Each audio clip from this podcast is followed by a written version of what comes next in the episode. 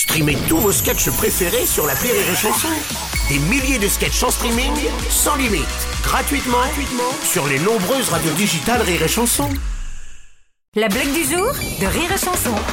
C'est un couple, il a été marié pendant euh, 50 ans. Hein, alors, euh, puis au matin, comme ça, au petit-déj, il y a la femme qui dit, euh, dis donc, tu te rappelles, euh, 50 ans en arrière, hein, on était euh, probablement assis à cette même table ensemble. Puis il y a le vieux qui dit, ah ben oui, euh, forcément, euh, euh, on était probablement assis à la même place, mais complètement nus. Alors la vieille dit, ah ben dis donc, revivons un petit peu le passé, tiens, si on se mettait nus tous les deux. Ah ben oui, alors de seul coup ils se déshabillent, tout.